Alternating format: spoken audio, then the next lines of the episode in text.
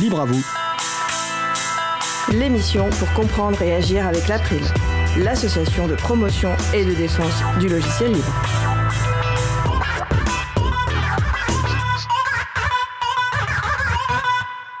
Bonjour à toutes, bonjour à tous. C'est le moment que vous avez choisi pour vous offrir 1h30 d'informations et d'échanges sur les libertés informatiques et également de la musique libre. Et vous avez bien fait.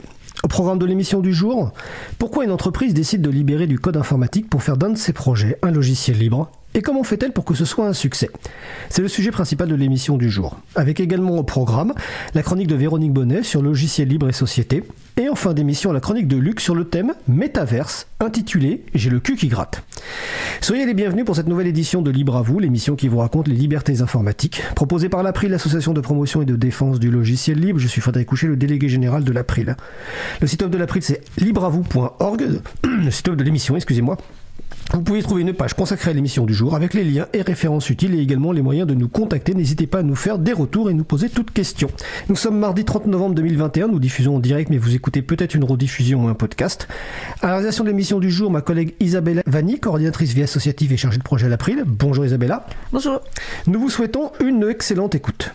Cause commune, la voix des possibles, 93.1 FM et en DAB+, en Ile-de-France. Partout dans le monde sur causecommune.fm et sur l'appli Cause Commune. Pour participer à notre conversation, causecommune.fm, bouton de chat, salon libre à vous. Nous allons commencer avec la chronique de Véronique Bonnet, professeure de philosophie et présidente de l'April. La chronique intitulée Partager est bon. La chronique a été enregistrée il y a quelques jours. On se retrouve juste après.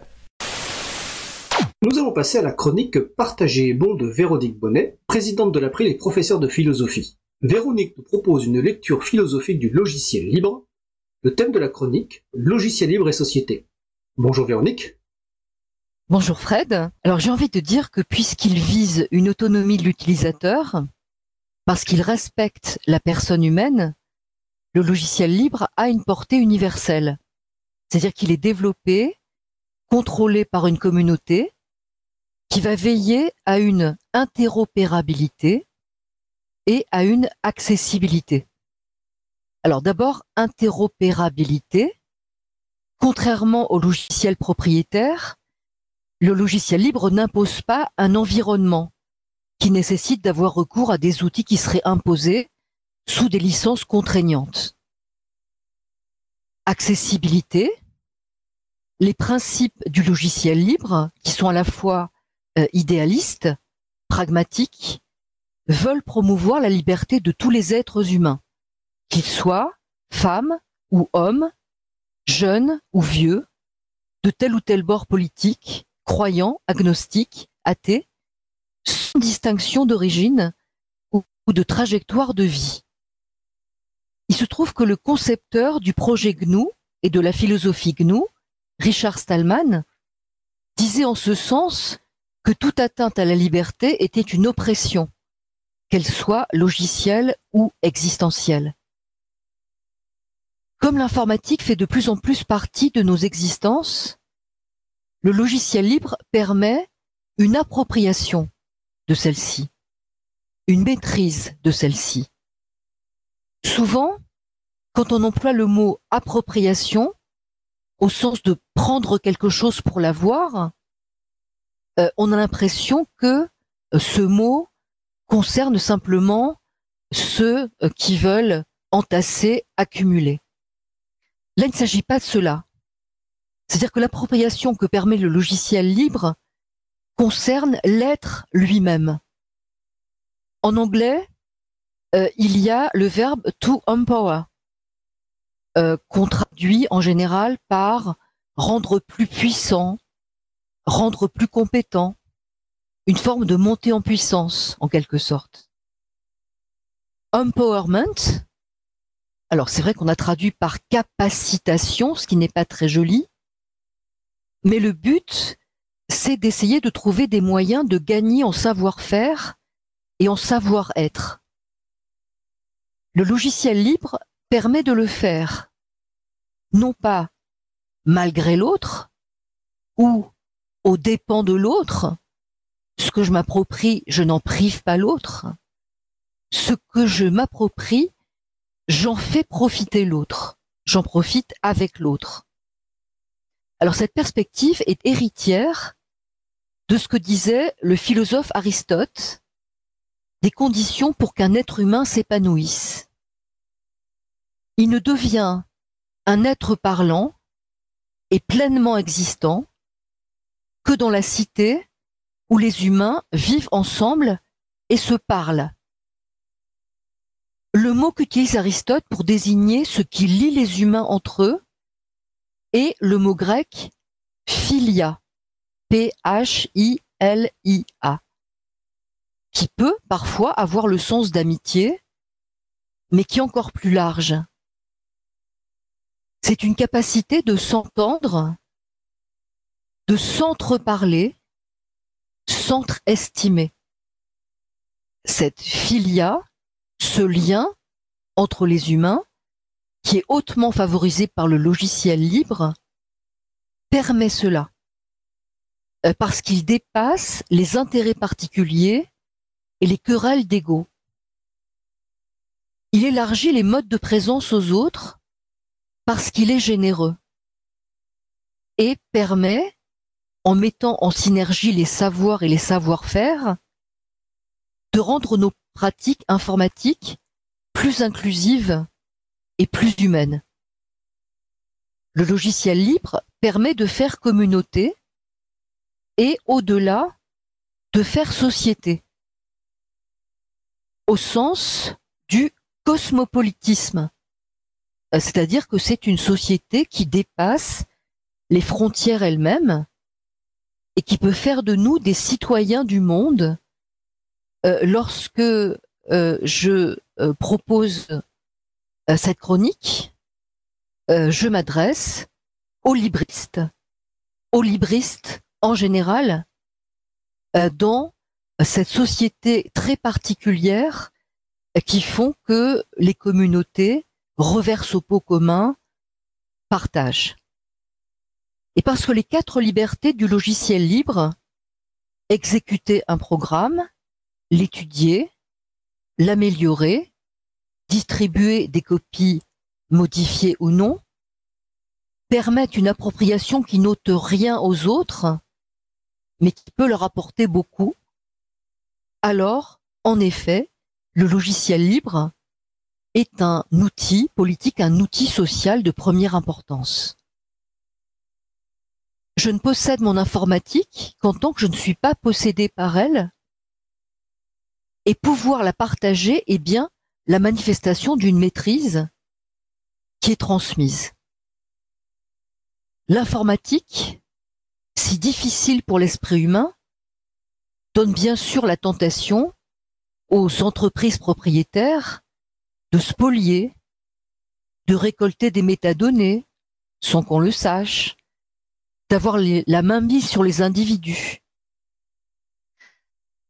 Je pense euh, à euh, certains projets euh, qui sont très importants dans le travail de veille que fait l'April D'abord, un certain parlementaire, un certain Philippe Latombe, en a appelé à bâtir et promouvoir une souveraineté numérique nationale et européenne.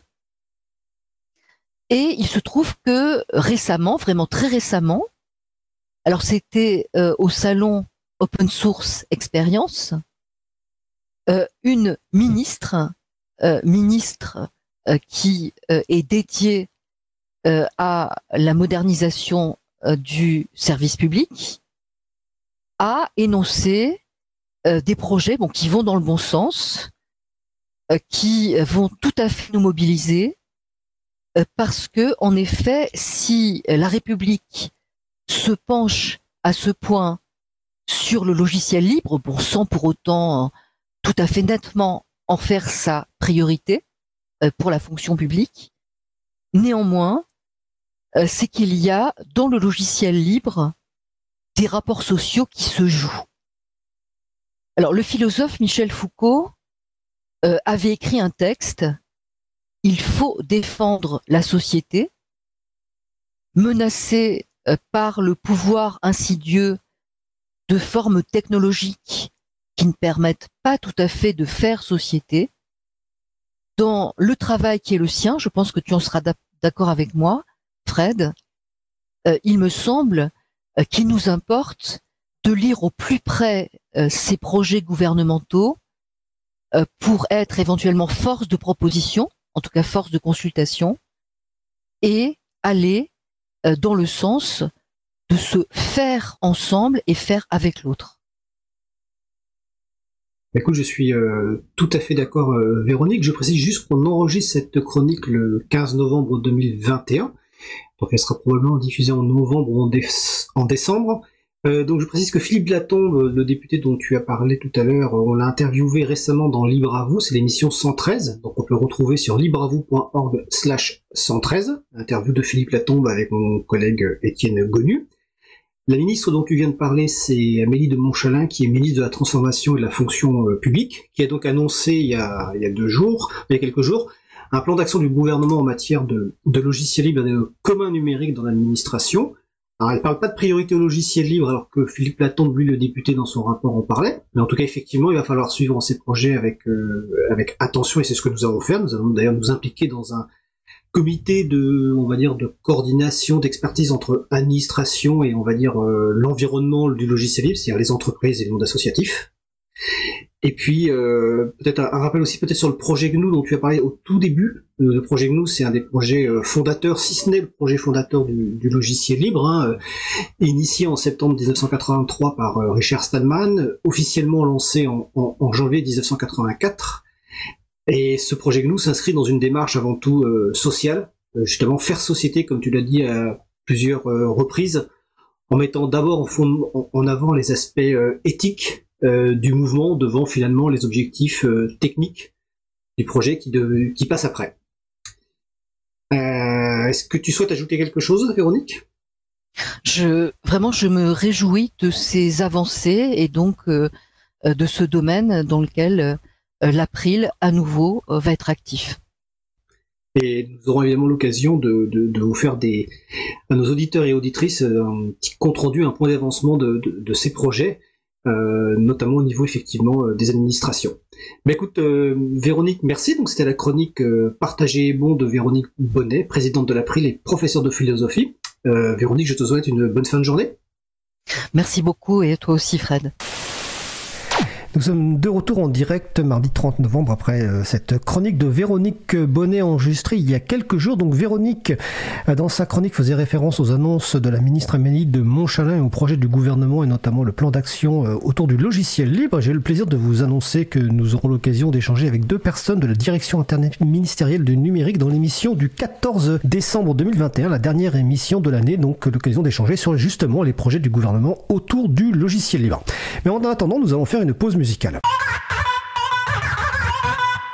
Alors après la pause musicale, nous parlerons de libération de code informatique avec Sébastien Dino de CS Group. En attendant, nous allons écouter un de mes morceaux préférés, ça s'appelle Requiem for a Fish par The Freak Fandango Orchestra. On se retrouve dans 3 minutes 30. Belle journée à l'écoute de Cause Commune, la voix des possibles.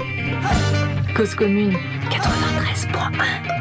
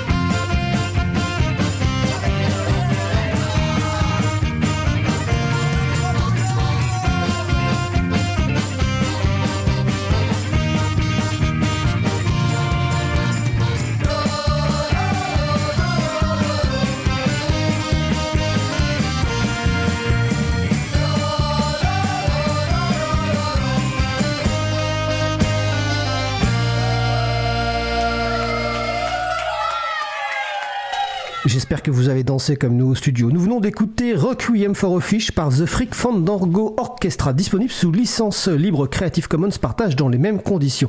Alors ce groupe est un de mes groupes préférés, c'est pour ça que je le passe assez souvent. Et pendant le sujet long que nous allons écouter à l'instant, nous aurons l'occasion d'entendre une musique d'un projet parallèle de ce groupe dont le style sera très différent, vous verrez. Euh, à l'écoute. Retrouvez toutes les musiques diffusées au cours des émissions sur causecommune.fm et sur april.org. Libre à vous, libre à vous, libre à vous. L'émission de l'April sur les libertés informatiques. Chaque mardi, de 15h30 à 17h sur Radio Cause Commune, puis en podcast. Nous allons passer au sujet suivant.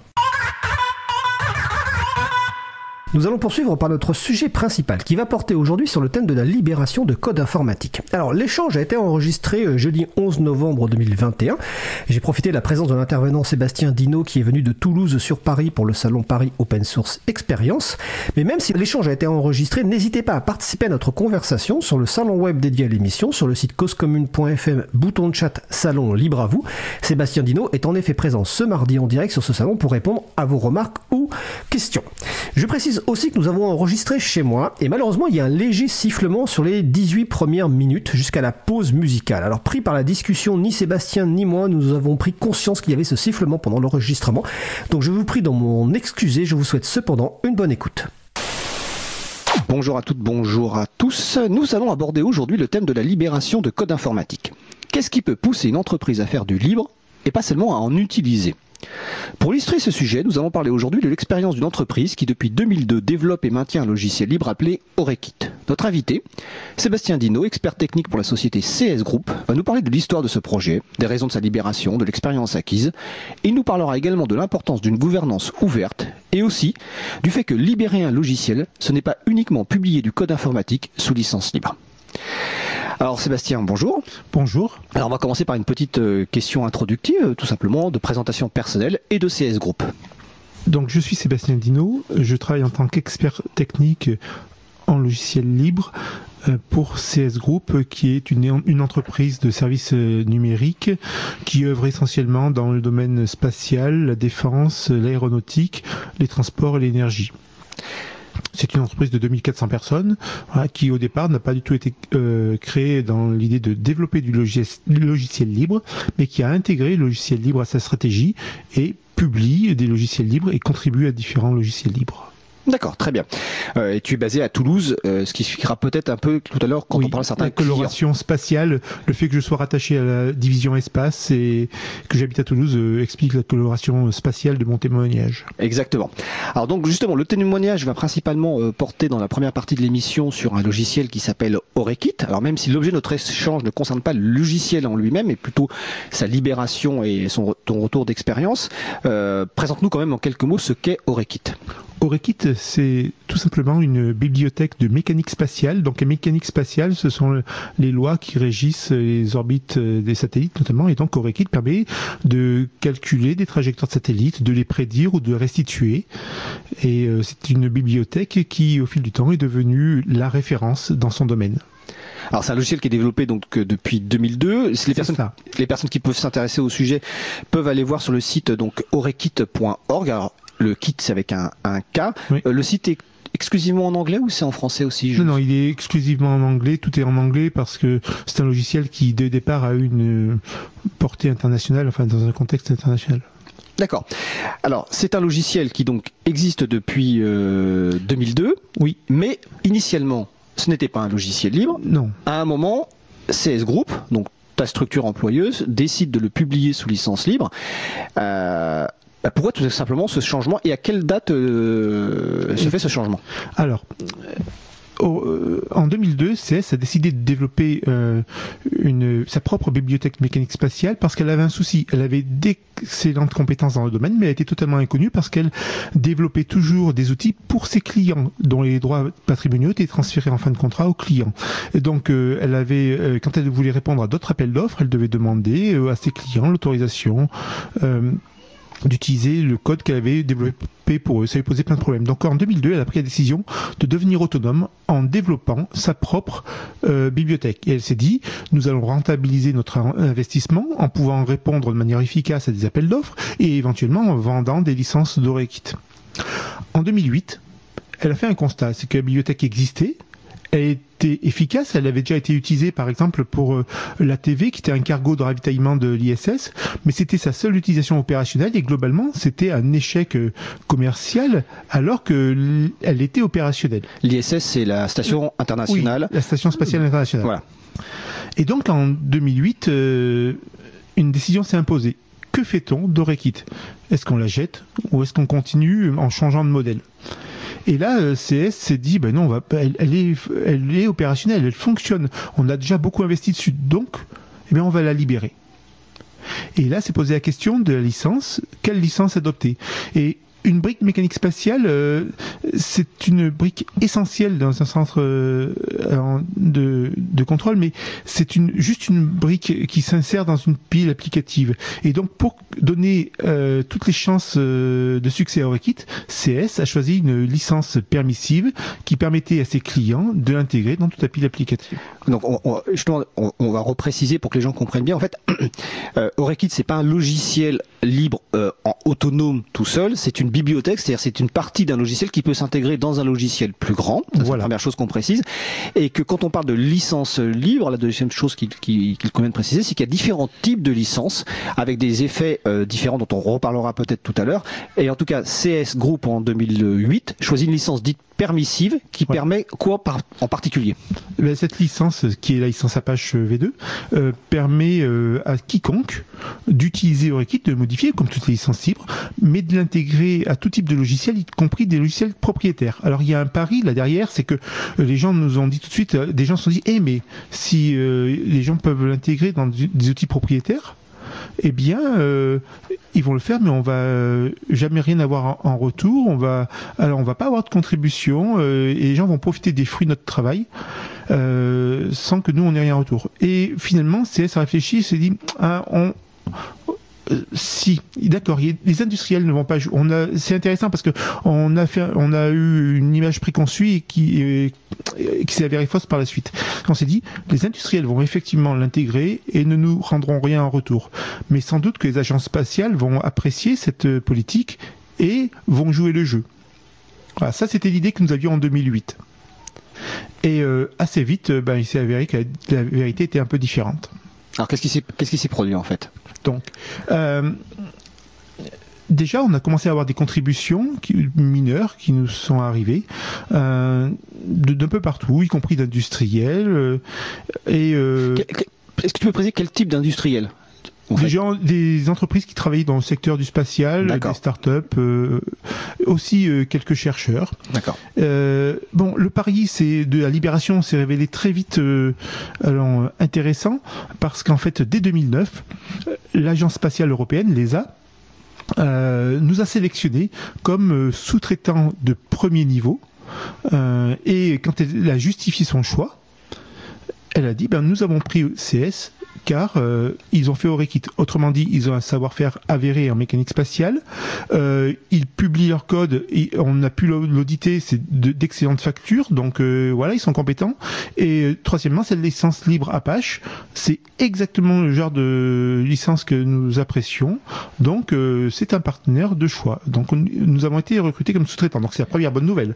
Euh, en 2010, d'ailleurs, ça nous a amené à créer une filiale en Allemagne qui depuis a été étendue aux, aux Pays-Bas. Donc une filiale dédiée quelque part à ce développement de euh, Rekit et aux services autour Non, pas dédiée à Rekit, mais qui œuvre dans le spatial. Ah, qui œuvre et, dans le spatial. Et, et Orekit a été notre euh, notre marche-pied, en fait, c'est l'outil qui nous a permis d'arriver chez des clients tels que l'ESA, tels que, que Medsat. Ils nous ont connus à travers Orekit et du coup, euh, nous avons commencé à faire des études et des prestations pour eux.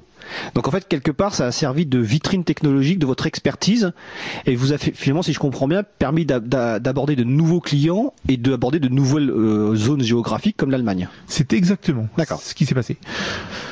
Et puis, alors les bonnes nouvelles ont continué. Euh, on a des gens qui se sont impliqués. En 2011, nous avons eu notre premier con, euh, committeur externe. Alors expliquons ce qu'est un committeur voilà. par rapport à un contributeur. Un contributeur, c'est quelqu'un qui euh, soumet euh, un, un, bug ou un, ou un patch, enfin une, donc une modification du logiciel, une évolution du logiciel, mais qui n'a pas le droit d'écrire dans notre référentiel de code. Et donc il dit voilà, je vous propose ça, est-ce que vous l'acceptez? Et nous, nous revoyons le code, nous et s'il correspond nos critères de qualité, nous, l'intégrons. Un committeur, c'est quelqu'un euh, qui travaille euh, sur le projet depuis un petit moment, qui a fait ses preuves et nous avons confiance en lui. Nous apercevons que chaque fois, il écrit du code de propre, bien documenté, bien testé. Et au bout d'un moment, on lui dit, bah, écoute, arrête de demander la permission à chaque fois. Tiens, voilà les clés de la maison.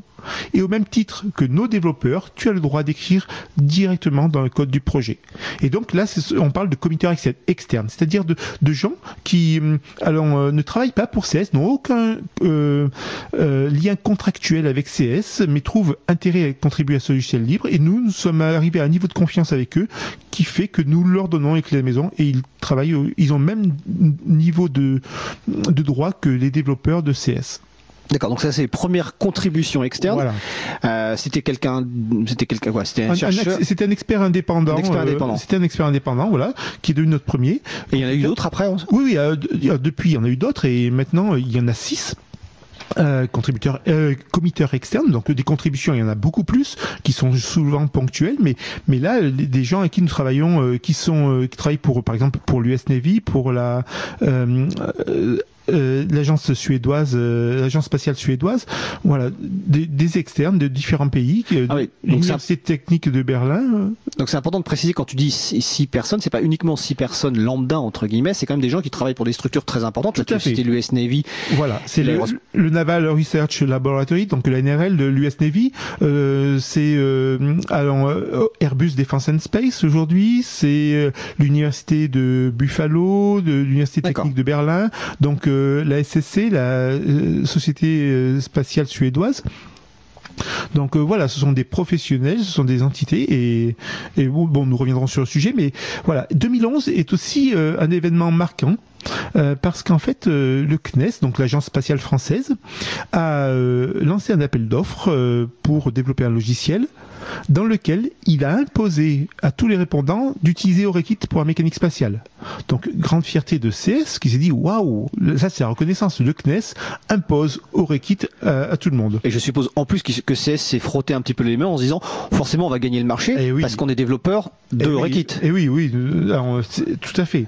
Et euh, et c'est ce qui s'est passé Malheureusement, ah. nous avons eu une très grosse déconvenue, c'est que le CNES a décidé d'attribuer le marché à un tiers. Ce qui est totalement permis c'est totalement permis par la licence. Exactement. Voilà. Donc comment CS a, a, réagi, a pris ça Et alors, euh, ben, euh, la déconvenue, enfin la douche a été froide, honnêtement, pour de la part d'un, pour l'industriel que nous sommes. Et euh, très vite, en plus, nous avons compris que euh, le jeu, différents indices nous ont montré que l'industriel qui avait été en charge du marché et le CNES n'avait pas vraiment joué le jeu communautaire. On ne citera pas l'industriel, je crois, c'est ça. Voilà, mais euh, bon, en même temps, il suffit de voir qui a développé ce logiciel. Oui, les gens chercheront. Mais, bon, euh, voilà. Euh, et donc ACS. Euh, Donc c'est une mauvaise nouvelle côté CS. C'est une très mauvaise nouvelle. Le premier gros marché euh, euh, basé sur Orekit, nous le perdons. Et donc moi honnêtement, en tant que libriste, j'ai une très vieille culture de libriste. Je suis dans le domaine depuis 23 ans. Je me suis dit, aïe, c'est la mort d'Orekit ça. Oui, ce qu'on peut se dire immédiatement, c'est que si on est CS Group, on se dit, ah, on va arrêter de le faire en logiciel libre on va revenir à, une version privatrice, propriétaire, comme ça on sera les seuls à pouvoir l'utiliser voilà. en, termes de, support à des appels d'offres. Et, est-ce qu'il y a eu une discussion en interne au niveau Ah oui, il y, a, eu, une discussion euh, parce que évidemment c'est remonté très haut jusqu'au niveau de la direction. Et euh, à ma grande surprise et à ma grande joie, la réaction de CS a dit bah, vous savez quoi, on va aller plus vite, plus loin, on va mettre les, les bouchées doubles. Et donc, euh, on a augmenté la cadence sur Equit pour finalement se dire, eh ben, on va garder à distance par notre contribution, par, enfin par notre contribution, par nos, développements et par l'excellence de nos développements et par les nouveaux algorithmes que nous allons introduire dans Equit. D'accord. Et nous avons augmenté euh, alors, le rythme de la machine et euh, deux événements sont venus à ce moment-là. Euh, nous conforter dans ce choix. D'une part, au même moment, alors que le CNES confiait le, le projet à un, concurrent, un autre concurrent est venu nous faire une euh, contribution majeure, quelque chose que nous estimions à 300 à 500 jours hommes de, de travail. Et, euh, et ça a été une belle surprise pour nous, parce que je vous rappelle que l'idée que nous avions à la base, c'est que les agences spatiales joueraient le jeu, joueraient le jeu, mais pas les autres, mais pas les industriels. Voilà. Voilà. Et euh, là, bon, il y a eu ça. Et il se trouve que cet industriel, en plus, nous a apporté une nouvelle vision euh, qui a eu un impact sur notre architecture et tout ça, donc ça a évolué. Et euh, alors, d'autres industriels ont adopté euh, Orekit à ce, moment-là, et puis on s'est aperçu que finalement, il y avait une petite idée qui avait germé en même depuis quelques temps, c'était celle de la gouvernance ouverte de donner le droit aux utilisateurs majeurs qui s'étaient investis dans le projet, le droit à la parole, au même titre de CS, sur les décisions concernant euh, Orekit. Alors ça, on en parlera tout à l'heure, voilà. l'importance de la gouvernance ouverte après la pause musicale.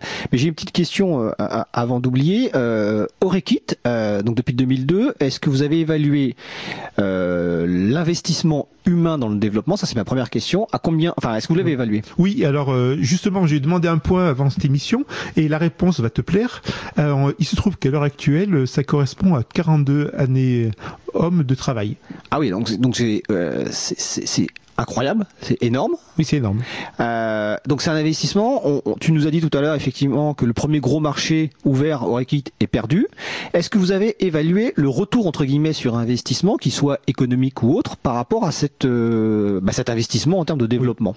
Alors c'est très simple. Alors, euh, 42 anéums, c'est énorme. Et euh, quand on fait euh, le bilan des, euh, du retour sur investissement direct, donc les demandes de formation, de développement spécifique, d'intégration, d'études sur Orekit, clairement le compte n'y est pas. Euh, Orekit à ce jour nous coûte toujours plus cher à développer que ce qu'il nous rapporte de manière directe. D'accord. Ceci étant, quand on fait le bilan euh, de l'outil, bon, déjà au départ, si on réfléchit à notre but initial, c'était de nous donner une autonomie en créant notre propre bibliothèque. Cette bibliothèque, nous l'avons elle représente euh, l'état de l'art dans son domaine. Elle a une notoriété internationale, le but est largement atteint.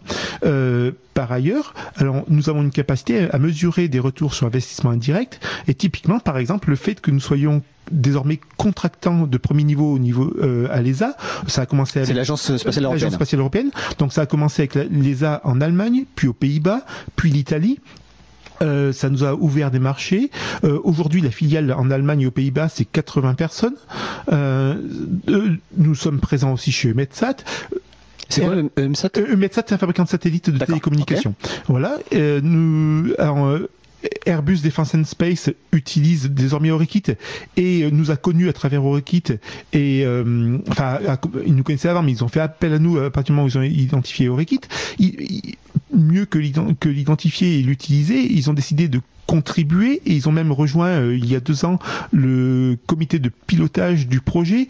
Donc tous ces retours sur investissement euh, indirect font qu'aujourd'hui, personne ne remet en cause le développement et le statut libre d'Orekit, même si en coût direct, euh, le compte n'y est toujours pas. D'accord, donc c'est important de, ce que tu expliques, c'est le retour sur investissement euh, indirect par l'augmentation de la notoriété, la reconnaissance de l'expertise technique. L'ouverture de nouveaux marchés. L'ouverture de nouveaux marchés, donc c'est très important.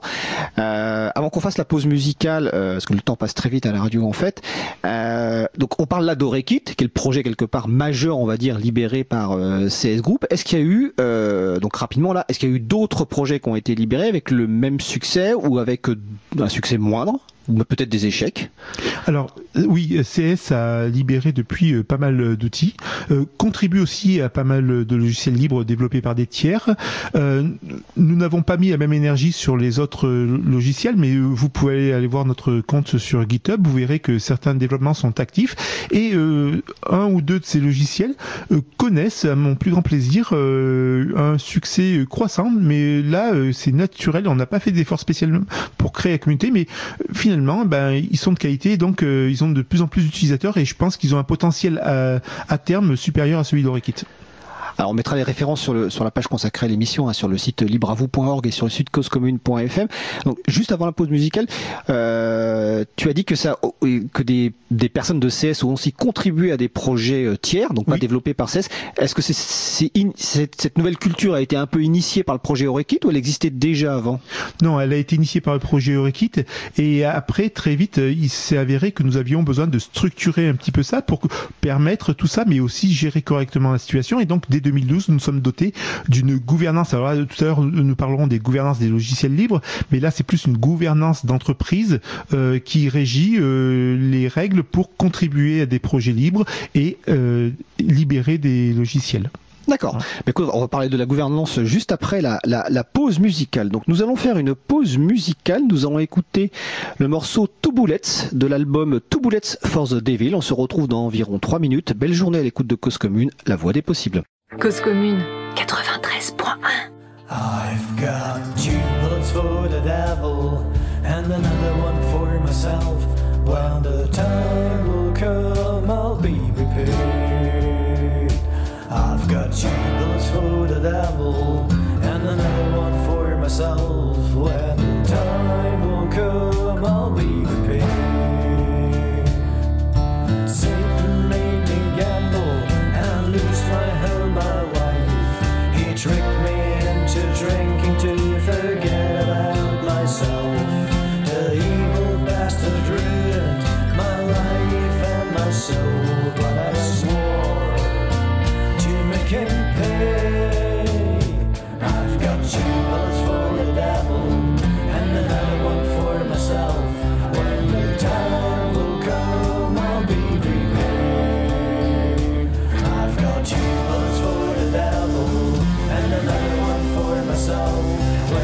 Time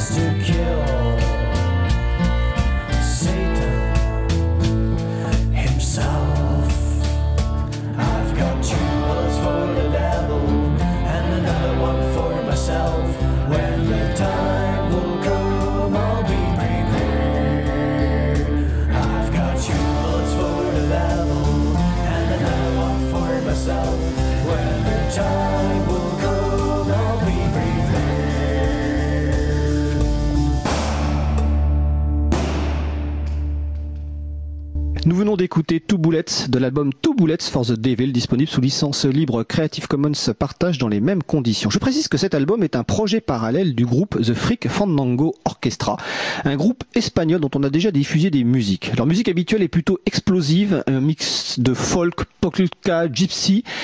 Euh, et là, sur cet album, ce style est très différent de leur musique donc habituelle. Une courte description que je reprends de leur site, c'est comme être dans un film de Sergio Leone en écoutant les Ramones et en buvant de la bière blonde pas chère. Je précise que les Ramones est un groupe des années 70 euh, cité comme le premier groupe de punk rock selon Wikipédia. Retrouvez toutes les musiques diffusées au cours des émissions sur causecommune.fm et sur april.org. Libre à vous, libre à vous, libre à vous. L'émission de l'April sur les libertés informatiques. Chaque mardi de 15h30 à 17h sur Radio Cause Commune, puis en podcast. Nous allons poursuivre notre discussion donc avec Sébastien Dino qui est expert technique chez CS Group.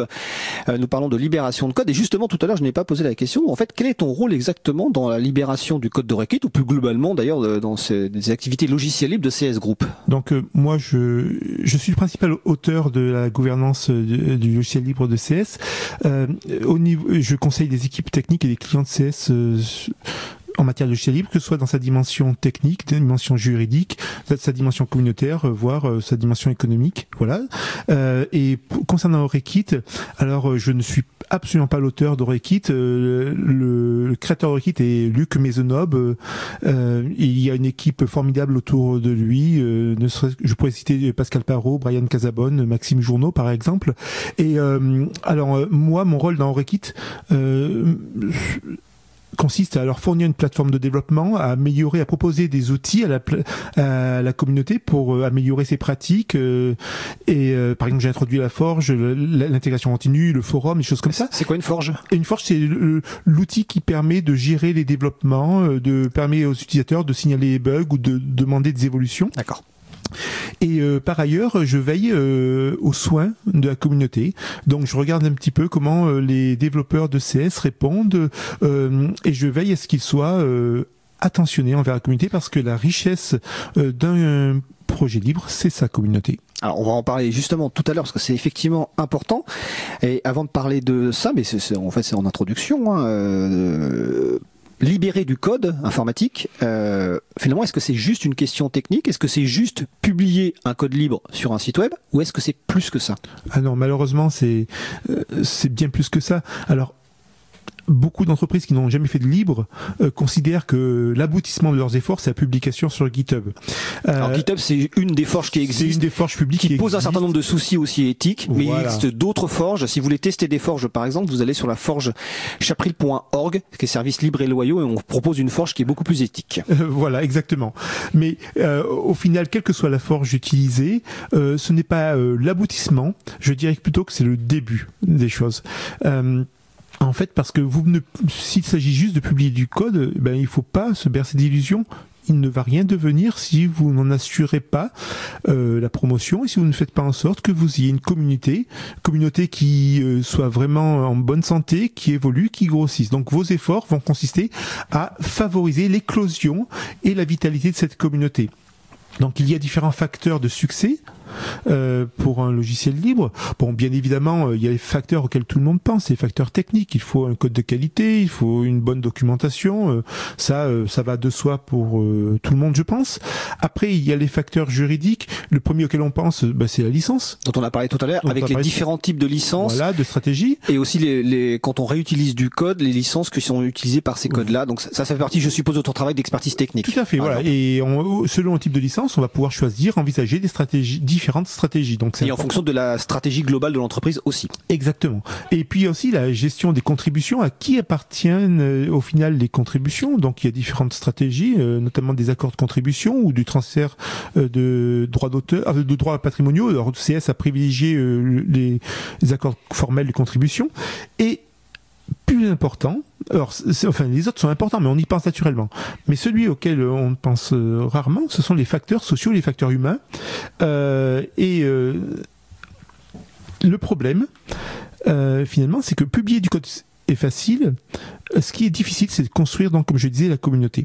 Et il faut répondre à des attentes non techniques des utilisateurs et des contributeurs. Et il faut créer un climat de confiance. Parce que les gens ne vont s'investir euh, dans un projet que bon, évidemment s'ils répondent à leurs besoins, mais aussi s'ils ont l'impression euh, euh, qu'ils sont écoutés, qu'ils peuvent avoir droit à la parole, que leurs contributions sont prises en compte, voilà, qu'on va répondre à leurs questions. c'est vraiment essentiel. Et la richesse d'un projet, c'est vraiment sa communauté. J'insiste, vous pouvez avoir le code le plus fantastique du monde, si personne ne l'utilise, ben, il sert pas à grand chose. Euh, le succès d'un projet libre ne se mesure pas à la qualité de son code, bien que celle-ci soit euh, un facteur à la base, il se mesure à son audience, à, la base d'utilisateurs, à la base de contributeurs euh, que vous avez. C'est ça qui détermine le succès d'un logiciel libre. D'accord. Et donc dans cet aspect-là, euh, finalement, ce qu'on en comprend aussi, c'est que finalement, euh, la contribution à un logiciel libre pour des personnes, c'est pas forcément euh, un monde où tout se passe bien, parce que finalement, c'est des êtres humains qui sont mhm. engagés, donc avec certains caractères, hein, euh, plus ou moins poussés, plus ou moins compliqués, et en plus, comme c'est des contributions qui sont pour la plupart du temps à distance, hein, donc euh, se pose cette problématique-là D'autant plus que souvent aussi c'est dans des langues que les gens ne maîtrisent pas forcément, parce que des projets internationaux comme Orekit, je suppose que les échanges sont principalement en anglais, etc. Oui, essentiellement, en anglais. et que des- tout le monde ne maîtrise pas l'anglais euh, et toutes les subtilités de l'anglais. Et donc dans ce rôle-là, dans le, tout à l'heure dans Orekit, tu as parlé de, de l'importance d'une gouvernance ouverte. Oui. Alors c'est quoi la déjà avant de parler de gouvernance ouverte, c'est quoi une gouvernance d'un projet libre? C'est quoi ses objectifs? Alors, la gouvernance vise à deux choses. Introduire des règles et être transparent vis-à-vis de ces règles. C'est-à-dire qu'en fait, euh, les règles de fonctionnement du projet vont être expliquées de manière publique et servent de référence à tout le monde. Donc, la gouvernance est la sorte, une sorte de, de constitution du projet. Euh, c'est hum, la référence, euh, c'est ce qui permet à chacun de connaître les conditions d'engagement dans le projet. Donc c'est très important. Et cette gouvernance, elle fait foi. Donc on, une fois qu'on l'a annoncé, on doit s'y tenir. Euh, c'est très important. C'est un peu le quelque part le contrat social d'engagement et de collaboration. C'est exactement ça. Le- la licence et le contrat Légal. lég- le cadre légal, la, la gouvernance et le cadre euh, euh, social, euh, effectivement, de cette collaboration. Voilà. Euh, il existe euh, différents, il existe différents types euh, de, de modèles. Euh, il y en a euh, trois. Historiquement, il y en avait deux qu'on appelait celui du dictateur bienveillant. Là, on a un des pouvoirs concentrés euh, Sur une personne. dans une ouais, une Historiquement, c'est le noyau Linux, par exemple. par exemple, voilà. Euh, et on a, alors c'est un modèle assez clivant parce que si ce dictateur ne sait pas faire faire preuve de discernement, d'écoute, de charisme, eh bien typiquement il engendre beaucoup de forks. Euh, donc des forks, c'est des c'est des contributeurs qui sont pas contents pour une raison ou une autre et qui vont décider de reprendre les sources du projet, ce qui est totalement permis par la, euh, la licence, et d'ailleurs faire leur propre variante dans leur coin. Euh, ce qui est toujours une déperdition d'énergie, c'est dommage, c'est toujours regrettable pour un projet. Alors après, historiquement, il y a des forks euh, réussis, donc des Oui, tout à fait. euh, LibreOffice, par exemple, euh, vient d'un fork d'OpenOffice.org. oui. Voilà, il y a des forks réussis. Tout Mais c'est fait. pas tout. Mais en tout cas, c'est c'est une possibilité effectivement qui permet que si on n'est pas content du fonctionnement d'un projet dans lequel on contribue, finalement, de créer son propre projet à partir du projet initial. Tout à fait. Et parfois, le fork est salvateur, mais c'est toujours quelque chose qui résulte d'une crise. Et donc, si on peut éviter la crise, Crise ou désaccord. Enfin, oui, c'est oui, un peu la même oui, chose, mais oui, oui. voilà. D'accord. Mais donc, si on peut éviter, c'est c'est mieux. C'est mieux. Voilà. Donc, euh, Donc, premier modèle de gouvernance historique, le dictateur ou dictatrice bienveillant, Voilà. même si en général c'est plutôt des dicta- dicta- dictateurs. Voilà. Euh, mais euh, donc, euh, sinon, il existe un autre modèle historique qui est la méritocratie. Euh, Ah, c'est quoi ça? La méritocratie, c'est que l'on va distribuer le pouvoir euh, aux gens en fonction de leur mérite. Et euh, donc, euh, plus les gens contribuent à un projet, plus euh, d'énergie consacrée au projet, et bien en- plus on va leur donner pouvoir. Et donc, euh, ils vont euh, pouvoir devenir ben, comiteurs, comme je disais tout à l'heure, puis après rejoindre le- les comités de, de pilotage euh, ou différents groupes qui, qui auront été mis en place et voter et s'exprimer et participer aux décisions du projet. C'est un peu aussi l'idée que c'est celui qui fait, c'est- la personne qui fait qui finalement a raison. Oui, Enfin, voilà. a raison.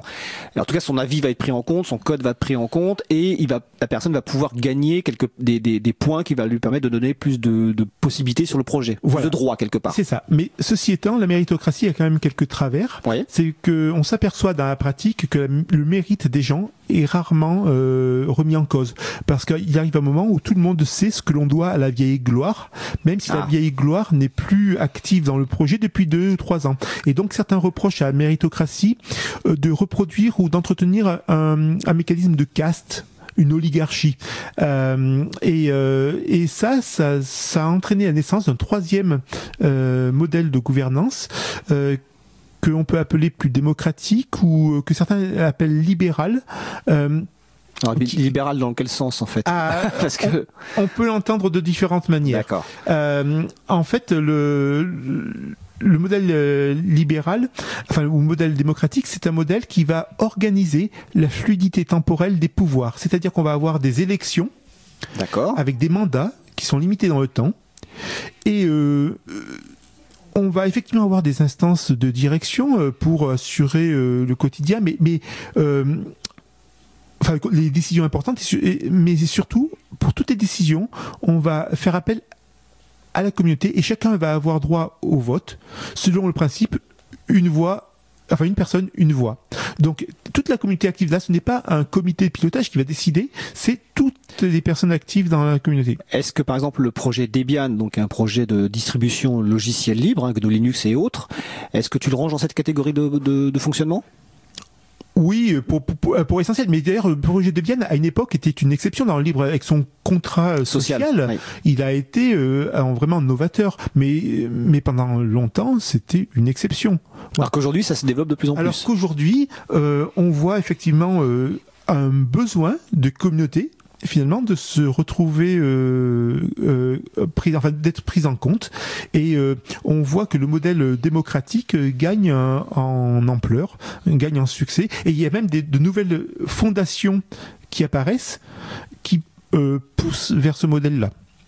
Parce qu'elles considèrent ces fondations, par exemple Num Focus, c'est une la fondation emblématique de cette troisième génération de, de fondations, euh, que un projet libre ne peut réussir que si il a une communauté qui fonctionne bien. Mais alors, Focus, c'est une fondation sur quoi en fait? Sur, un projet ou c'est une fondation Alors c'est une fondation thématique qui vise l'informatique scientifique euh, et la recherche et qui se euh, je ne sais pas si j'ai le temps, je peux vous faire un petit euh, euh, un petit récapitulatif. À mon sens, vous avez trois générations de fondations. Vous avez les premières, la première génération, parmi lesquelles on peut trouver la Free Software Foundation, la fondation Apache, l'OSI, euh, qui se sont euh, chacune de sa façon, de structurer le mouvement, de le conceptualiser, de le théoriser, mais qui finalement se sont révélés avoir peu d'intérêt pour les acteurs du libre. Euh, comme ça ne convenait pas aux entreprises, on a vu apparaître une seconde génération euh, de de fondations dans laquelle on peut euh, ranger par exemple la fondation Eclipse ou OW2 qui en d'échanges de cotisations parfois coûteuses rendaient des services euh, à, enfin, euh, à, leurs membres. Alors leurs membres principalement entreprises. Hein. Entre membres entreprises, voilà, donc c'est du support juridique, du support à la communication, au marketing, voilà, un, un porte-étendard. Ils, vont se présenter comme un porte-étendard. Euh, bon, c'est très bien pour ces entreprises, hein, et euh, mais quand on y réfléchit, les communautés ne trouvent toujours pas leur compte là-dedans. D'accord. Et c'est là que je parle d'une troisième génération de, de fondations. Alors j'ai parlé de NumFocus, j'aurais aussi parlé euh, de Open Infra euh, Foundation ou, d'autres, mais qui sont vraiment centrés sur les communautés et qui veille à ce que les communautés fonctionnent bien. D'accord. On mettra toutes les références sur la page consacrée à l'émission, hein, sur causecommune.fm et sur euh, libreavou.org. Euh, donc on a bien compris l'objectif euh, d'une gouvernance. Et donc c'est quoi une gouvernance ouverte telle qu'elle a été mise en place euh, à Orakit et je suppose qu'elle est telle qu'elle est mise en place dans d'autres euh, projets? Oui, alors une gouvernance, c'est donc c'est le corpus constitutionnel du projet. C'est un équilibre à trouver entre choses que l'on doit absolument euh, mettre dans la gouvernance et ce qu'on doit mettre c'est ce sont les règles de fonctionnement les rôles euh, des, que peuvent avoir les gens dans un projet et comment on prend les décisions et comment on, peut arriver à obtenir un rôle particulier. On va pouvoir mettre après dans la gouvernance bah, les motivations et les objectifs du projet pour le cadrer pour dire bah voilà on fait ceci et pas cela. Euh, ça permet d'évaluer la pertinence de demandes d'évolution euh, qui sont euh, soumises. on peut mettre un code de conduite alors ça, au départ, ah, ah. historiquement, j'étais assez, ma position personnelle était d'être assez contre les codes de conduite parce que. Alors rappelle ce que c'est déjà qu'un code de conduite. Un code de conduite, c'est une, c'est un ensemble de règles qui indiquent les comportements euh, attendus et, euh, les euh, comportements qui ne sont pas souhaités au sein du projet. Typiquement euh, du sexisme, du racisme, choses comme ça. Enfin, tout ce qui est négatif, tout ce qui ne va pas avec l'esprit de collaboration ouvert qui est nécessaire au succès d'un projet libre. Donc, les, les, codes de conduite notamment veillent à l'inclusivité. et veillent au bon accueil et, au respect mutuel des gens. C'est le cadre, enfin, c'est ce qui euh, c'est ce qui encadre les conditions finalement de contribution d'un point de vue humain et social pour que le projet soit le plus bien, bienveillant possible et le plus inclusif possible. Voilà. Et donc historiquement, je n'étais pas totalement convaincu de leur utilité, mais je dois bien reconnaître qu'au fil du temps, vu ce que certains incidents dont on entend parler, eh bien, je pense qu'aujourd'hui, effectivement, un code de conduite devient un élément nécessaire de la gouvernance. Et d'ailleurs, Orekit n'en a toujours pas parce qu'il se trouve que la communauté euh, d'Orekit est exemplaire. Ce sont des professionnels de haut niveau qui ont euh, le souhait de discuter, de trouver des, des, un terrain d'entente pour pour le, le bien d'Orekit. Et pour l'instant, il n'y en a pas eu besoin. Mais peut-être qu'un jour, ça pourrait évoluer. Ça pourrait évoluer et Orekit pourrait se trouver désarmé. Donc je pense que il va falloir que nous réfléchissions à un code de conduite pour le projet et que nous intégrions ça à la gouvernance, ce qui nécessitera un vote. Voilà. Il faut, faut, préciser que les codes de conduite, c'est quelque chose qui est finalement relativement récent dans l'histoire des projets libres et qui effectivement est, lié à un certain nombre d'incidents euh, dont on ne va pas détailler ici, mais effectivement avec de, comportements de personnes qui étaient totalement inacceptables. Et il faut savoir quand même qu'une seule personne qui a un comportement inacceptable euh, peut pourrir l'ensemble du projet si on n'a pas les règles qui permettent de dire à la personne tu dégages parce que tu ne te comportes pas de façon correcte. Et d'autant plus que euh, si on n'a pas de règles de conduite, et eh bien finalement on peut sembler être dans, euh, le subjectif. Tout à fait. Alors que là, il y a, non, il y a des règles qui sont annoncées. Voilà, donc c'est important. Et la, la, gouvernance va pouvoir aussi traiter euh, de l'utilisation des marques et des logos. Par exemple, si vous allez sur la fondation Blender, sur le site de la fondation Blender, qui est un logiciel de, de, de synthèse d'image, enfin de création. Et qui fait des superbes films libres en plus. Oui. Euh, et dans l'histoire de Blender, dont on a, on a parlé dans l'histoire de Libra, dans l'émission Libravou, alors je sais plus dans quelle émission, mais vous, vous allez sur libravou.org, vous faites une recherche, c'était initialement les logiciels privateurs qui a été aussi libéré. Voilà. Et, et, donc là, typiquement, ils ont une page où ils expliquent euh, quelles sont les autorisations euh, autorisées et euh, interdites du logo des marques. Voilà, c'est important ça, ça cadre ça aussi. Vous pouvez aussi avoir le guide de, de, contribution, mais après il y a un danger. Il ne faut pas tout mettre dans la gouvernance parce qu'une gouvernance, comme je le disais tout à l'heure, c'est un socle constitutionnel. Et le socle constitutionnel, on le change pas sur un coin de table tous les quatre jours. Donc, si on, il faut savoir équilibrer, savoir un petit peu à la manière des lois mettre les grands principes et reléguer les détails d'implémentation euh, à, euh, à des guides tiers, euh, par exemple le guide de contribution, typiquement, ça peut être un document technique qui évolue en fonction des outils utilisés et qui ne doit pas remettre en cause la, la, gouvernance. Qui est le, contrat social. Voilà, et donc c'est un peu comme le fonctionnement de nos lois qui renvoie à des décrets d'application pour les modalités d'application. D'accord. Alors le temps passe très vite. Euh, il me vient une question quand même. Euh, est-ce que dans ton travail, doit de, on a parlé tout à l'heure de Rekit et autres, est-ce que dans ton travail donc pour CS Group, je suppose que tu accompagnes des industriels ou autres dans le cadre de libération de, de, code. Donc tu fais ce, ce travail de d'acculturation quelque part de l'entreprise par rapport à ces problématiques que la libération de code, c'est pas que publier du code, gouvernance, etc. C'est ça fait partie de ton travail, c'est ça? Exactement. Euh, le terme acculturation est euh, tout, à enfin, tout à fait approprié. Euh, il m'arrive, euh, enfin, j'ai régulièrement des demandes d'industriels ou de laboratoires de recherche ou de consortiums qui veulent libérer un logiciel ont eu vent de la culture de CS dans ce domaine et me demandent de les accompagner. Alors un accompagnement complet, ça peut être, bah, ça peut tout simplement commencer par euh, un alignement des partenaires, euh, une présentation des principes, des facteurs de succès justement, de l'importance d'une communauté euh, en bonne santé, d'une gouvernance. Donc on va aligner tout le monde sur le vocabulaire, sur sa compréhension, puis on va auditer le code pour vérifier qu'il est libérable, voir sous quelle licence il est libérable. Après on va se poser la question de la stratégie du consortium du laboratoire, de l'entreprise. Euh, et du coup, en fonction de ces éléments, on va choisir la licence la plus appropriée en fonction de ce qui est possible euh, à l'issue de l'audit. Et puis euh, après, on va les aider à réfléchir sur la gouvernance, quel type de gouvernance ils veulent mettre en, en en place Sont-ils prêts à lâcher prise euh, On va les accompagner dans cette réflexion. Et après, on peut même aller euh, jusqu'à étudier l'offre de service des fondations. Euh, ça m'est déjà arrivé qu'un client me dise, bon, moi, à la fin, je veux m'adosser à une fondation.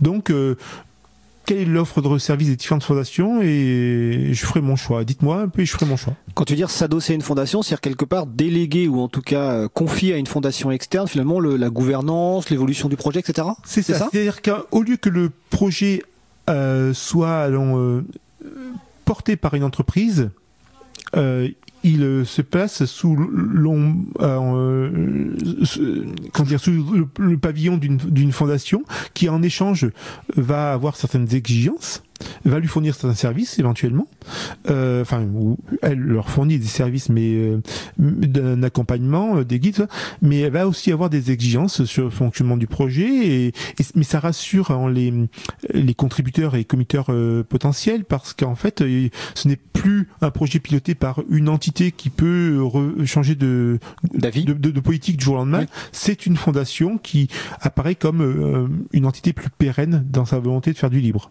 D'accord. Voilà.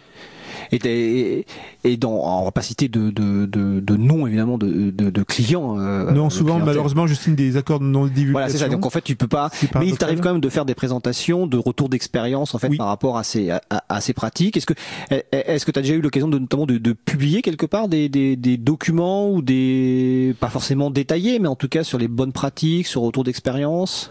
Euh, que ce soit de façon professionnelle ou sur titre non, personnel. Alors j'ai un site personnel dont on pourra mettre le lien oui, tout à fait, sur euh, enfin avec euh, sur le site de Libre à vous euh, où je publie justement des euh, typiquement des articles sur bah, typiquement la troisième génération de fondation dont j'ai parlé, parlé tout à l'heure, sur la nécessité d'être parfois plus subtil sur les licences que ne sont la majeure partie des projets libres qui annoncent une seule licence pour toutes les ressources. Alors quand on y réfléchit, ils ont des tas de ressources qui doivent être forcément régi par des licences différentes.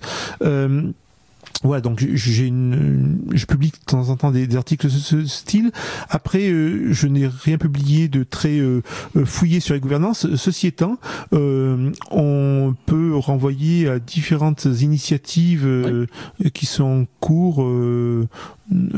comment dire, d'élaboration.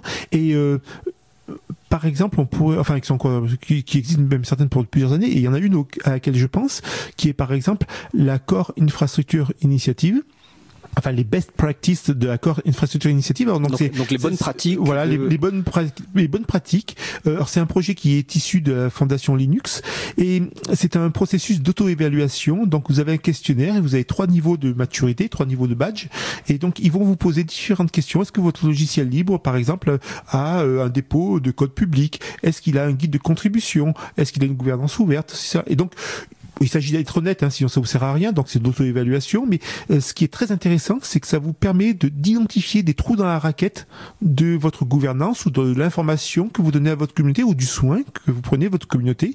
Et euh, par exemple, pour Rekit, il y a deux ans, euh, je me suis dit, on va, on va regarder un petit peu ce que ça donne. Et je pensais qu'on allait passer le premier niveau facilement. comme ça, facilement, que c'était déjà fait.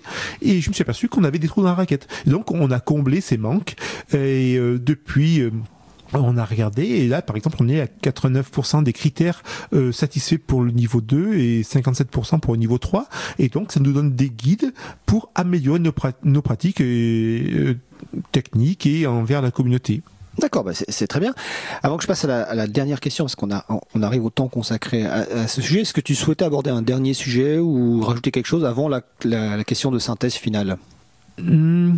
Non Non, euh, peut-être qu'à la synthèse, euh, ouais, parce qu'enfin, là, euh, voilà, on va passer à la question finale, comme ça tu pourras. Alors, je, je, précise que tout de suite, avant d'oublier, qu'on aura l'occasion de faire d'autres sujets de ce, de ce type, hein, sur la libération de code, sur les modèles économiques, avec une personne invitée ou deux personnes invitées sur un projet, parce que c'est voilà, ça change un peu des débats qu'on a habituellement dans Libre à vous, mais ça c'est intéressant d'avoir un retour d'expérience à partir d'une histoire de libération de code.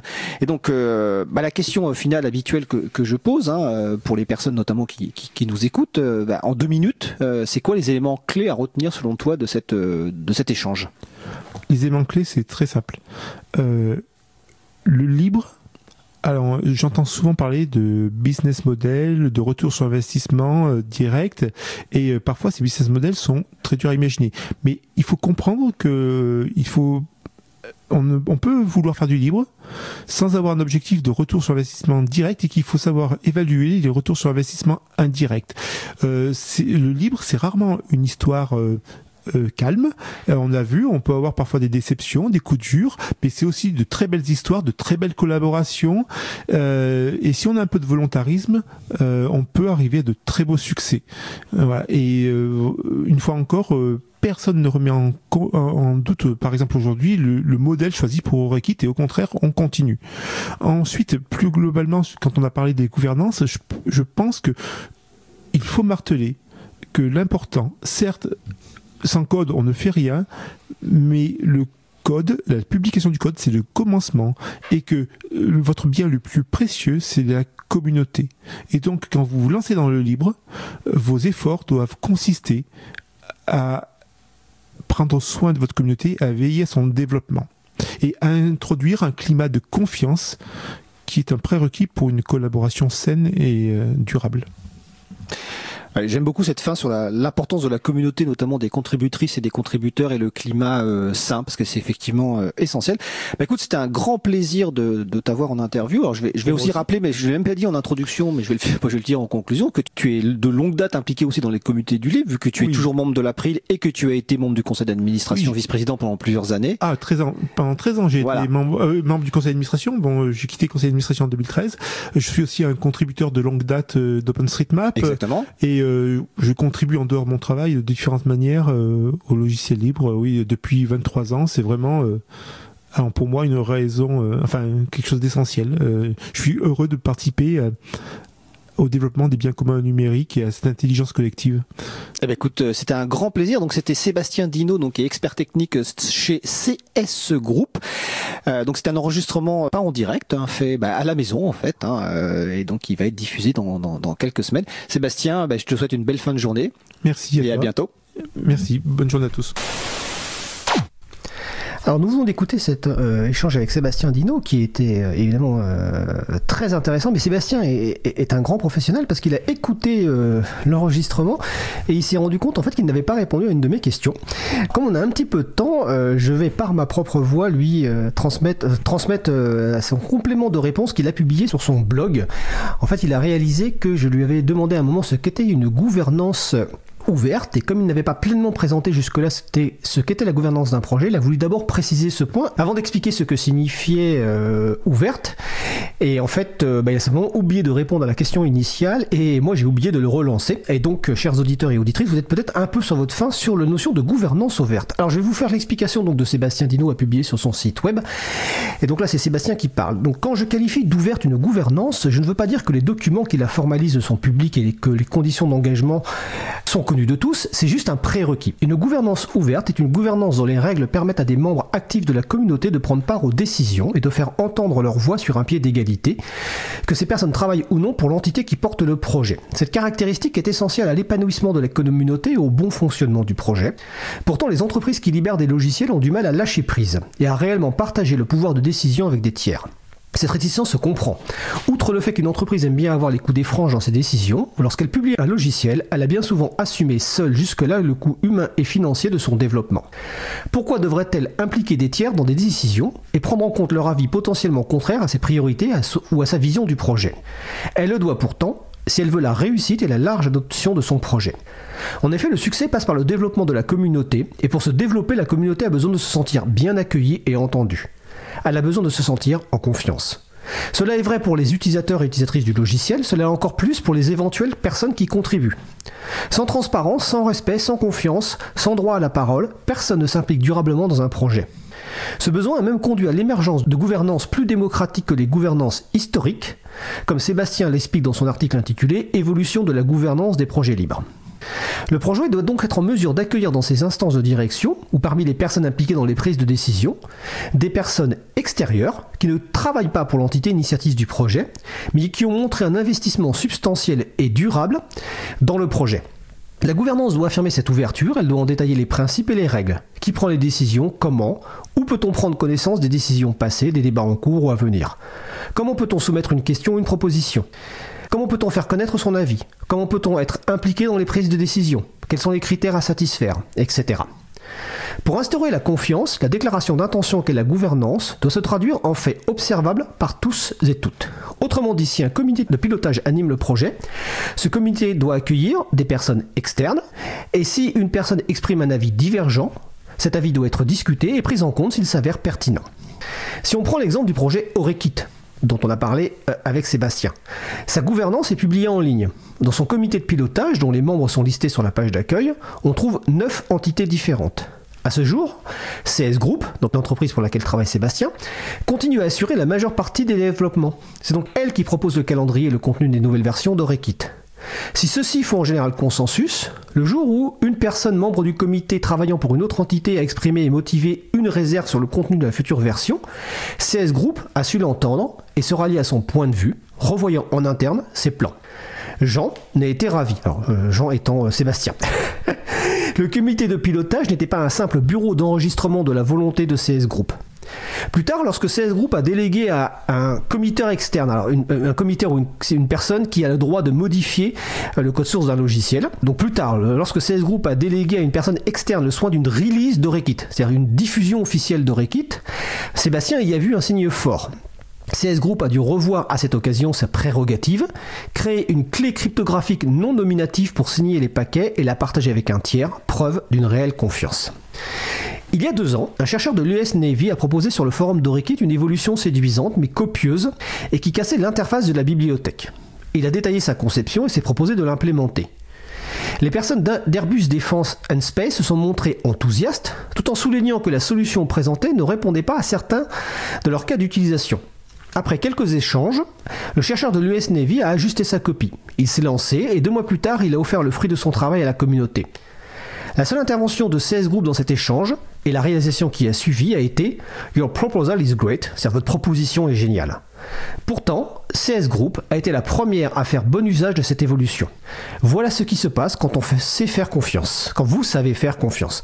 Voilà, c'était un complément d'information de Sébastien euh, sur la notion de gouvernance ouverte, donc publié sur son blog. Donc le blog, c'est pas l'abritude avec un s.net, mais vous trouvez toutes les références évidemment sur le site de l'April. Et je réitère mes remerciements donc à Sébastien Dino, donc euh, expert technique chez CS Group, pour cet échange autour de la libération de code informatique. Et comme je l'ai dit, nous réaborderons ce sujet ultérieurement dans d'autres émissions. Et en attendant, nous allons faire une pause musicale. Alors après la pause musicale, nous entendrons la chronique de Luc sur le métavers intitulé J'ai le cul qui gratte. Bon, on verra ce que ça va donner. En attendant, on va écouter C'est du propre par Patate Rats. On se retrouve dans 3 minutes. Belle journée à l'écoute de Cause Commune, la voix des possibles. Accro, faut que ce soit net et bien en place. De façon efficace, faut qu'on efface tout ce qui dépasse, tout ce qui se déplace sans déranger. Pas tout ce qui se passe, je suis dérangé. Cause Commune, 93.1. Pas tout ce qui se passe, je suis dérangé. C'est du propre qu'il nous faut ça déborde trop. Trop de saleté, trop défaut, faudrait laisser ça sonne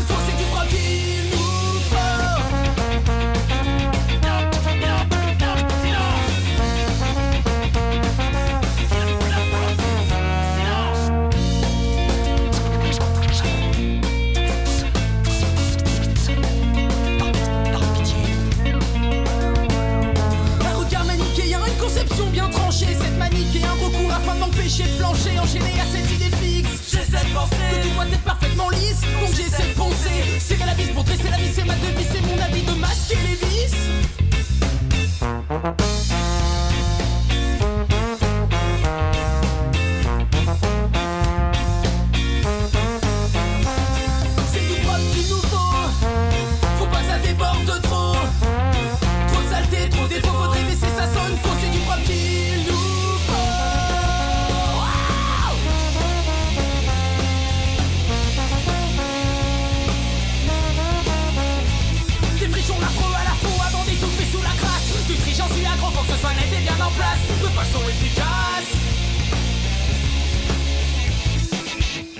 Maintenir des cons en forme, qu'importe le fond, faut mater la forme, pas le confort et ça saute.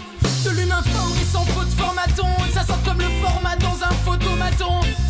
Pas trop de café concert, fermé qu'à sa nuit, ça m'ennuie. La musique fait du bruit, la nuit elle me suit dans mon lit. Quand je suis enfermé à vie clos chez moi, mais n'allez pas croire qu'il y a quelque chose qui coche chez moi.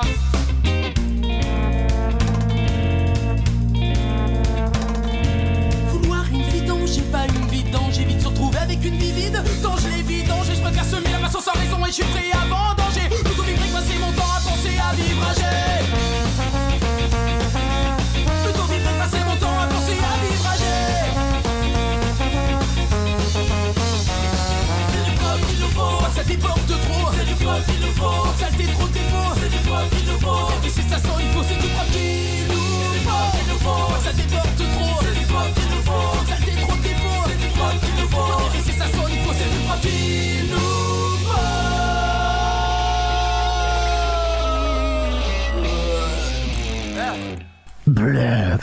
venons d'écouter C'est du propre par Patate Rats disponible sous licence art libre. Retrouvez toutes les musiques diffusées au cours des émissions sur causecommune.fm et sur april.org. Libre à vous, libre à vous, libre à vous. L'émission de l'April sur les libertés informatiques. Chaque mardi de 15h30 à 17h sur Radio Cause Commune, puis en podcast. Nous allons passer au sujet suivant. Nous allons donc poursuivre avec la chronique de Luc qu'il a intitulée aujourd'hui J'ai le cul qui gratte. Je sais que ce n'est pas un bon titre pour une chronique, mais voilà, j'ai le cul qui gratte. J'ai bien peur d'avoir chopé un métavers. C'est encore la faute de Facebook, le gars-femme qui s'y connaît en parasitisme. La bestiole, qui vient de se renommer Meta, s'incruste dans le tréfonds de l'esprit de ses hôtes. Elle y génère une décrépitude intellectuelle et morale qu'elle parvient à transformer en cash grâce à ses glandes publicitaires placées de part et d'autre de son scrotum. Enfin, c'est comme ça que je l'imagine.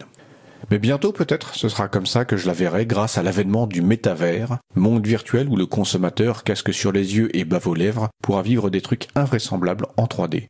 Enfin, c'est ce qu'on nous promet. Facebook y a investi pas moins de 10 milliards en 2021, mais en regardant la promo du machin, j'ai peur d'être déçu. Zuck nous promet un avenir radieux où un truc chiant du quotidien comme une réunion professionnelle sera toujours chiant mais bordé de high-tech. Avec ça, on pourra afficher des trucs virtuels en 3D par-dessus notre réalité déjà en 3D. Lors d'une interview, il a fait valoir un use case ultime consistant à pouvoir chatter en douce pendant les réunions au lieu de se concentrer sur le sujet. C'est avec ce genre d'argument qu'il espère convaincre le monde du business d'adopter ces solutions. Le pire, c'est que ça pourrait marcher. Le VP de base a besoin d'être débordé, indisponible, éparpillé pour tenir son rang et maintenir l'illusion qu'il brasse autre chose que du vent et des billets. Mais au-delà de ça, c'est ça le métavers selon Zuckerberg, afficher du texte. Côté jeux vidéo, ça fait quelques années que la réalité virtuelle est là, et c'est un flop. Les gros apports en termes d'expérience utilisateur sont la migraine et la nausée. Ok, je suis mauvaise langue, les joueurs peuvent aussi se fracturer les dents de devant sur la meuble télé quand ils perdent l'équilibre. C'est certes très innovant et immersif d'exploiter la nociception, mais ça reste un argument de vente quand même assez faible. Même au ciné, les lunettes 3D n'ont pas duré, mais malgré tout ça, Meta y croit. Zuck veut fusionner le monde réel et numérique et le contrôler bien sûr. Quand on explique ce qu'est le métavers, il y a des gens pour craindre que les métanautes fuiront la réalité dans leur univers virtuel, ou pire, confondront les deux. Ça me fait un peu sourire car c'est très exactement ce que j'entendais à propos du jeu de rôle quand j'étais lycéen. De la bouche même des gens qui prétendaient que le système scolaire offrait l'égalité des chances, un peu avant qu'ils rentrent chez eux pour passer 4 heures devant la télé, puis éventuellement prier Dieu pour qu'il les fasse gagner au loto juste avant d'aller au lit. Personnellement, ce risque de voir les gens confondre le fantasme et la réalité ne m'inquiète pas. Les bulles complotistes font déjà ça très bien. Mais je comprends l'angoisse qu'on peut ressentir à l'idée d'avoir des gens immobiles, coupés des autres, avec un casque vissé sur les yeux. J'ai vu il y a quelque temps un documentaire sur ce sujet. Il s'appelle Wally. Si Pixar fait de la prospective, je peux bien me lancer aussi. Alors qu'est-ce que ça pourrait bien donner? D'abord, Meta vise les jeunes, qui eux aussi sont une sorte de parasites. Comme eux, ils dépendent d'un parent 1 et d'un parent 2 qui l'ont en garde partagée sur leur écosystème de smartphones respectifs. Malgré cette proximité avec la jeunesse, Facebook est devenu un truc de vieux. Une énorme partie de ses utilisateurs est même déjà morte en fait. Mais Zuck n'est pas gérontophile, il veut de la chair fraîche. Il lui faut quelque chose de radical pour convaincre les jeunes de s'asseoir sur ses genoux et de le laisser leur aspirer leur âme. Meta va donc vendre du matos, probablement bon marché. Il ajoutera des trucs pour traquer encore mieux ses utilisateurs je parie sur l'eye tracking, un dispositif qui permet de mesurer ce sur quoi le regard se pose. Ça s'appelle l'oculométrie en français. Ça ne peut pas être complètement un hasard. Comme la réalité virtuelle a une odeur de scandale, la jeunesse risque bien de se ruer dessus, ne serait-ce que pour le plaisir de faire chier leurs parents. Mais comment contrer ces nouveaux outils au service du rêve de domination mondiale de Zuckerberg? Je préconise d'attaquer sur ce point faible des vieux. Il faudra offrir des casques à nos mamies, Développer des applis ciblées, balnéothérapie virtuelle, des cours d'aquarelle à distance, des concerts et films inédits de stars du passé grâce au deepfake et à des algos de reproduction de la musique et de voix. Faire du lobbying pour imposer des fonctions de prévention de la fracture du col du fémur activées par défaut sur tous les équipements. Comme ça, les jeunes continueront à se livrer à un réseau social chinois à la place. Quand on voit la façon dont le monde tourne, c'est sans doute une meilleure allégeance pour l'avenir. C'était donc la chronique de Luc euh, intitulée donc J'ai le cul qui gratte sur les métavers. Les références ont été ajoutées sur le site libravou.org. Nous approchons de la fin de l'émission, nous allons terminer par quelques annonces.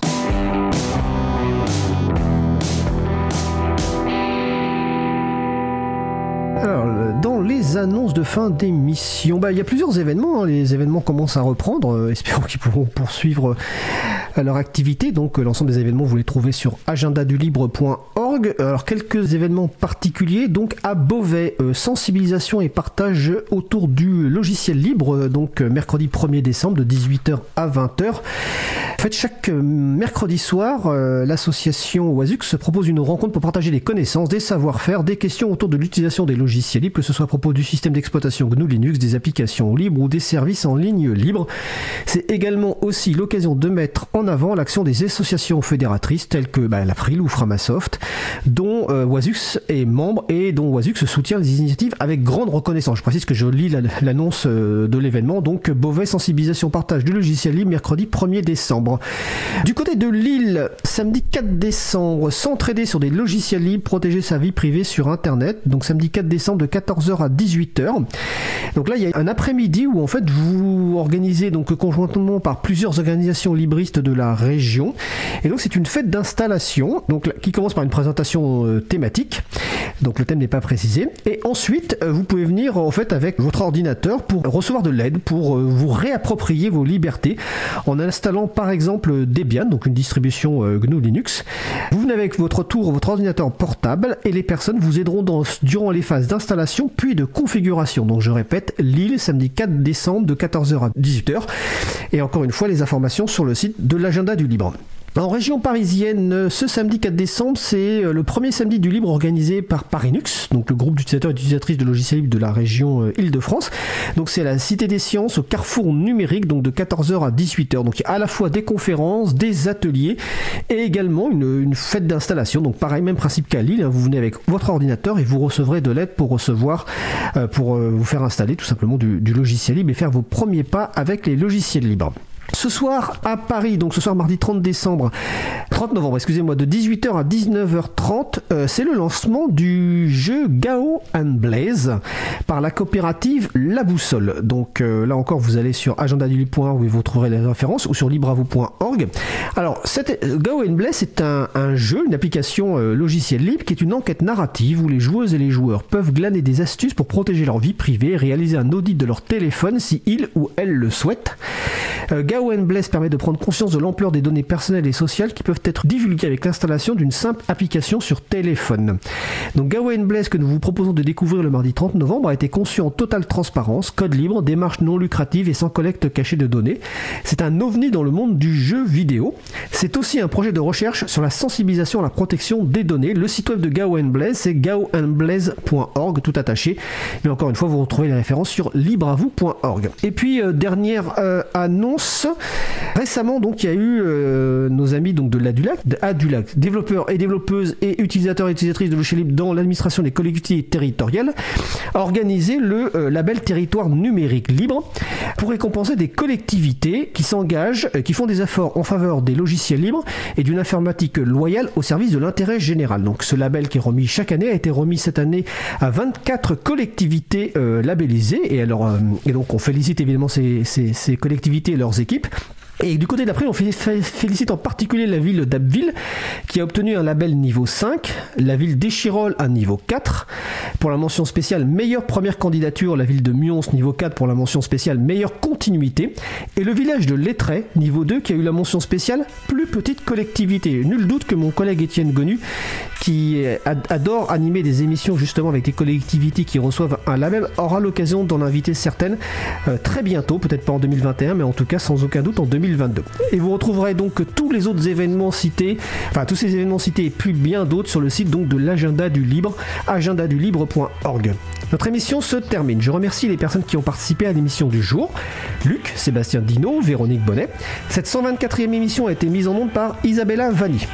Pour les personnes qui nous écoutent en podcast, nous apportons un soin particulier à leur traitement avant la mise en ligne. Votre confort d'écoute en sera amélioré. Donc merci à l'équipe qui s'occupe de la post-production des podcasts. Samuel Aubert, Elodie Dénier Géraudon, Languin, euh, bénévole à l'April, Olivier Grieco, le directeur d'antenne de la radio. Merci également à Quentin Gibaud, bénévole à l'April, qui découpe le podcast complet en podcast individuel par sujet. Vous retrouverez sur notre site web libravou.org toutes les références utiles ainsi que sur le site de la radio causecommune.fm. N'hésitez pas à nous faire des retours pour indiquer aussi qui vous a plu, mais aussi des points d'amélioration. Vous pouvez également nous poser toutes questions, nous y répondrons directement lors d'une prochaine émission. Toutes vos remarques et questions sont les bienvenues à l'adresse contact@libravou.org. vous remercions d'avoir écouté l'émission. Vous pouvez commenter l'émission, donner votre avis sur le contenu, nous faire des retours pour nous améliorer, ou encore des suggestions. Et vous pouvez même mettre une note sur 5 étoiles si vous le souhaitez. Il est en effet important pour nous d'avoir des retours, vos retours, car contrairement par exemple à une conférence, nous n'avons pas un public en face de nous qui peut réagir. Et en outre, cela nous ferait chaud au cœur de recevoir des témoignages d'amour de celles et ceux qui nous écoutent. Si vous avez aimé cette émission, n'hésitez pas aussi à en parler le plus possible autour de vous.